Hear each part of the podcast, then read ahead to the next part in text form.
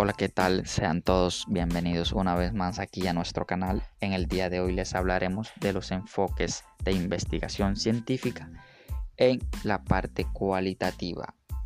Y decimos que este término de diseño de esta investigación se refiere a un abordaje general que se utiliza en el proceso de investigación.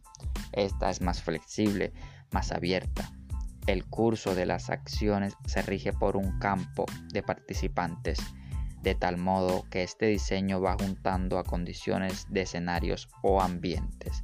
Varios autores como Hernández Fernández proponen esta tipología, que aunque no abarca todos los marcos interpretativos, sí comprende los principales.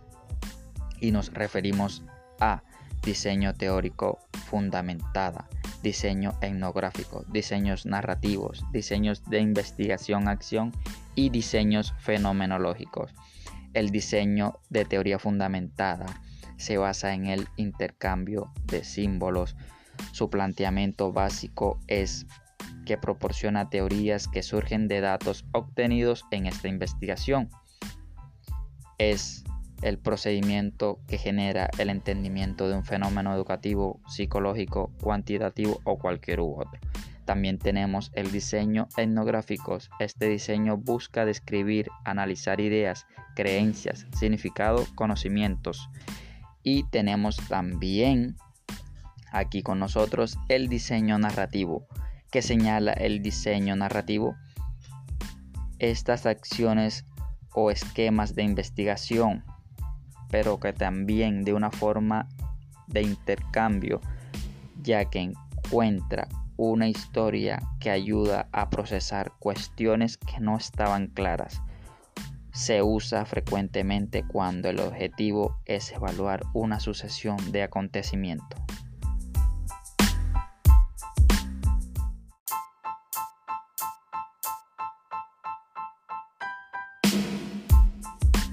Tenemos también el diseño de investigación-acción.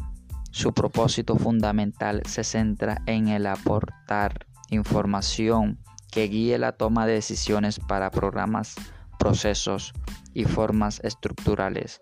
Los pilares sobre los cuales se fundamentan estos diseños de investigación son los participantes que están viviendo un problema son los que están mejor capacitados para abordar este entorno por parte natural.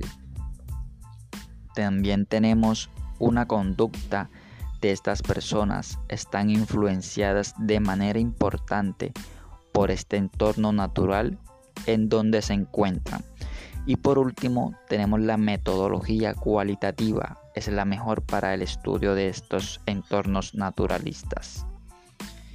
También hablaremos del diseño fenomenológicos. Estos diseños se enfocan en las experiencias individuales subjetivas de participantes, donde responden las preguntas cuál es el significado, estructura y esencia de una experiencia vivida por la persona, ya sea individual o grupal o una comunidad colectiva respecto a un fenómeno donde se centran una indagación de estos diseños y experiencias de los participantes.